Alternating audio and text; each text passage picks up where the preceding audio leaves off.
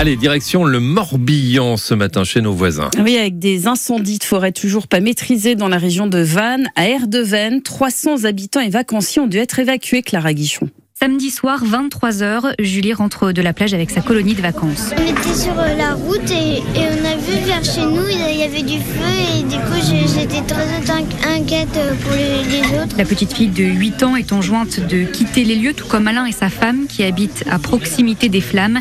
Ils n'emportent avec eux que le nécessaire. un manteau, des chaussettes, euh, pas grand chose, le portable, un chargeur, euh, parce qu'en fait on pensait qu'on allait re- revenir vers 23h. Au contraire, c'est le début d'une longue attente. Une quarantaine d'évacués est emmenée au centre culturel. De quoi grignoter les attentes. Des lits de camp arrivent vers minuit. Des sacs de couchage sont achetés en urgence. Le sommeil est dur à trouver et le réveil difficile. Sarah, originaire de Dijon. Puis bah, on n'a pas de réponse, donc on est dans le flou, on n'a pas de solution de repli également pour notre sécurité, même si on est très très bien entouré et bien heureusement ils sont tous là pour nous parce que euh, sinon ouais, ce serait encore plus compliqué que ce qu'on vit déjà actuellement. Quoi. Et pour les riverains, d'autres inquiétudes? J'appréhende vraiment le moment où je vais retourner chez moi, quoi. Enfin, on ne sait pas ce qui nous attend, en fait. Si c'est imprégné, les odeurs, euh, c'est dur, quoi. Finalement, tous ont pu rentrer hier soir à partir de 18h et passer une nuit un peu plus reposante. Un reportage de Clara Guichon.